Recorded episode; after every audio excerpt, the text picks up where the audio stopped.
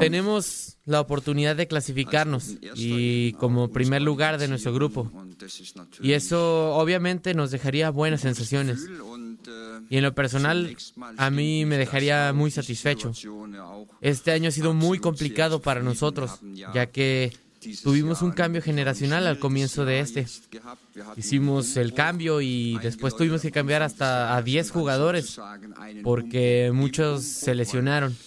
Y a pesar de todo eso, pudimos clasificarnos.